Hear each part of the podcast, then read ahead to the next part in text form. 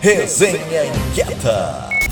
E vamos lá, meu povo inquieto! Estamos aí, começando mais uma semana. Estamos aí no dia 22 de maio de 2023. A resenha que chega sempre no oferecimento do Sim de Lojas Porto Alegre. Parece que o frio chegou de vez, né? Muito bem, a resenha dessa semana começa com um minuto inquieto da Adriane Ferrarini, do programa de pós-graduação em Ciências Sociais da Unicinos, convidando para a primeira pesquisa em profundidade sobre o coletivo que ela está realizando em parceria com o professor Seca Freitas. O foco da pesquisa é conhecer os integrantes, a dinâmica, as ações e os impactos do Põe Quieta, contribuindo também para pensar caminhos futuros. Não é apenas uma pesquisa acadêmica, ela é de todos os inquietos. Por isso é pedido em torno de 5 a 10 minutos de tempo de cada um para que seja feito o preenchimento do questionário e o link a gente deixa disponível na parte de texto aqui da resenha. E com a palavra, portanto, a Adriane Ferrarini. Olá, pessoal. Eu sou Adriane Ferrarini, professora da Unicinos. Venho fazer um convite e também um pedido a vocês. Eu e Seca Freitas estamos aqui desenvolvendo a primeira pesquisa em profundidade sobre Pô Inquieta para ser respondida por todas e todos que participam do coletivo, independentemente do tipo de participação, e também por aqueles que um dia passaram pelo coletivo, mas já se desligaram. Com essa pesquisa, nós queremos conhecer o perfil dos inquietos, a dinâmica do coletivo, o significado que o Pô Inquieta tem para as pessoas e o impacto das suas ações e projetos. Este questionário é, ele foi produzido a partir de uma etapa inicial qualitativa em que a gente fez quase 20 entrevistas com pessoas representativas da diversidade do coletivo. Todos esses resultados serão apresentados posteriormente, não de uma forma convencional, mas com uma dinâmica colaborativa para quem puder e desejar participar. Nós também pretendemos ser produções bem bacanas ao final para divulgação do conhecimento produzido, nos valendo do tanto de material visual bonito, né, que nós já temos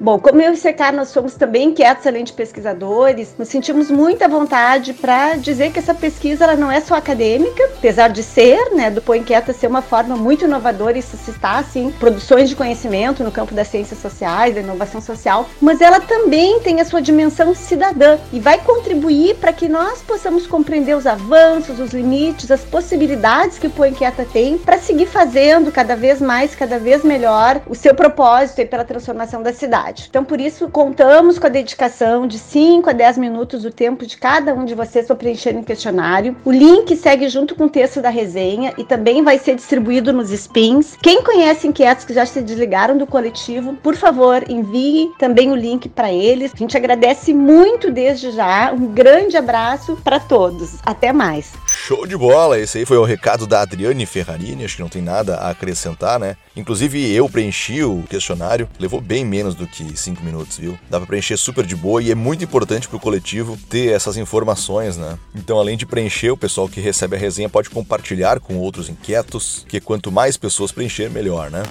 E a seguir na nossa resenha, a gente traz um minuto inquieto da Luciana França sobre o segundo Congresso Popular de Educação para a Cidadania. Ela aborda ações que vêm sendo realizadas pela coautoria de integrantes das comunidades da Zona Norte e Zona Sul da cidade, com apoio de vários inquietos que participaram do planejamento do primeiro Congresso e também dos que desejarem se integrar no planejamento, execução e avaliação deste segundo. Muitos dos movimentos populares que ocorreram a partir do encerramento do primeiro Congresso absorveram absorveram aprendizagens realizadas naquela oportunidade. Bacana, hein? Então, com a palavra, a Luciana França.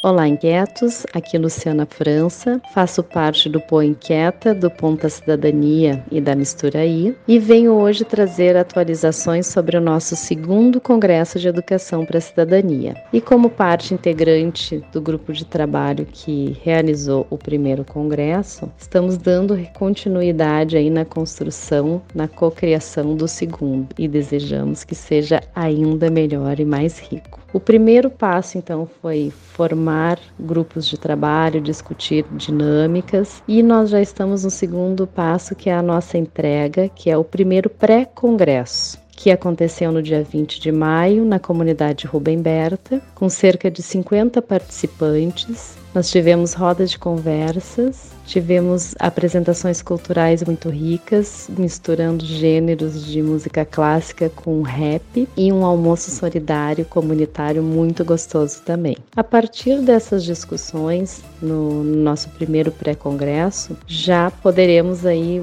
elaborar melhor as temáticas, os eixos e definindo como que terá o nosso segundo congresso. E eu deixo aqui o convite para que acompanhem os nossos movimentos e juntem-se a nós, pois precisamos de mais gente nos grupos de trabalho para realizar o segundo congresso ainda melhor. Muito bem, e agora uma reflexão a um convite de participação na construção da 13ª Conferência Municipal de Inovação, Ciência e Tecnologia que vai ocorrer no dia 21 de junho, de forma presencial. Parte-se do pressuposto que construir estratégias encaminhar propostas de mudanças e melhorias qualitativas de cidades que beneficiem seus cidadãos requer pesquisas, coleta de informações de quem vai ser beneficiado ou de quem deseja que seus pares se beneficiem. Assim, segue mais um pedido de coleta de informações do COM7, o Conselho Municipal de Ciência e Tecnologia, dando continuidade ao levantamento de prioridades realizado no mês passado. Estamos nos referindo ao convite para participar da segunda consulta pública em preparação à 13ª CMICT. No formulário a ser acessado através do link estão disponibilizadas 36 diretrizes distribuídas em quatro ênfases que abordam rumos que podem contribuir para a melhoria da qualidade de vida dos porto-alegrenses e a melhoria de nossa cidade nos quesitos que vêm sendo apontados como críticos em educação, meio ambiente, mobilidade, interação e inclusão de todos os residentes nesta cidade, entre outros. A sua redação emergiu das manifestações colhidas na primeira consulta pública realizada no mês passado, acrescidas de contribuições resultantes da 12ª CMCT. Nesta consulta deverão ser selecionadas e apontadas as 20 mais relevantes, cinco por ênfase. Serão estas as diretrizes a serem votadas na 13ª conferência. Por outro lado, acredita-se que a maior legitimidade do encaminhamento certamente ocorre a partir do maior número de respostas. Assim, solicitamos o empenho dos inquietos e das inquietas deste coletivo para a seleção e votação das 20 mais prioritárias. Elas foram consolidadas considerando as potencialidades da inovação, ciência e tecnologia como alavancas na definição e execução de estratégias de solução. O link para acesso acesso ao formulário está na parte de texto da resenha. O período de coleta de dados vai até o dia 10 de junho. Portanto, participem. A participação de cada um é muito importante. E nos dias 24, 25 e 26 de maio, todo mundo já sabe, né? Acontece a décima edição da Feira Brasileira do Varejo, a FBV, promovida pelo Cindy Lojas Porto Alegre e realizada no Centro de Eventos da Fiergs em Porto Alegre. O evento contará com novidades que poderão ser observadas por palestrantes, visitantes e expositores a partir do tema desta edição, que é Jeito Brasileiro de Fazer Varejo. As inscrições e aquisição de ingressos podem ser realizadas pelo site feirabrasileiradovarejo.com.br.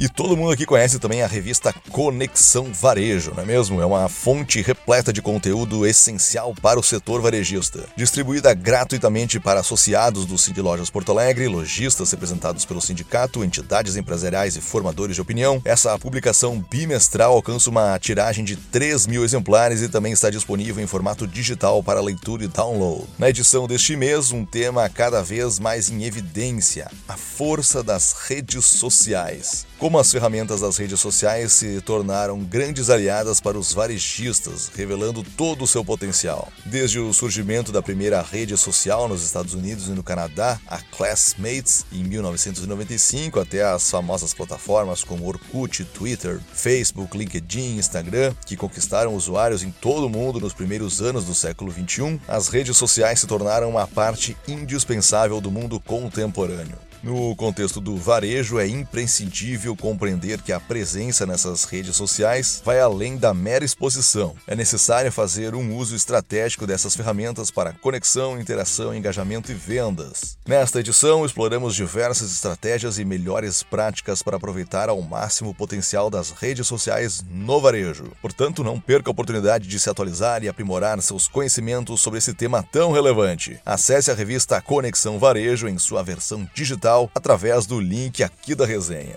E é isso aí, meus amigos. Terminou a resenha dessa segunda-feira. Um forte abraço a todos, até a próxima. Tchau!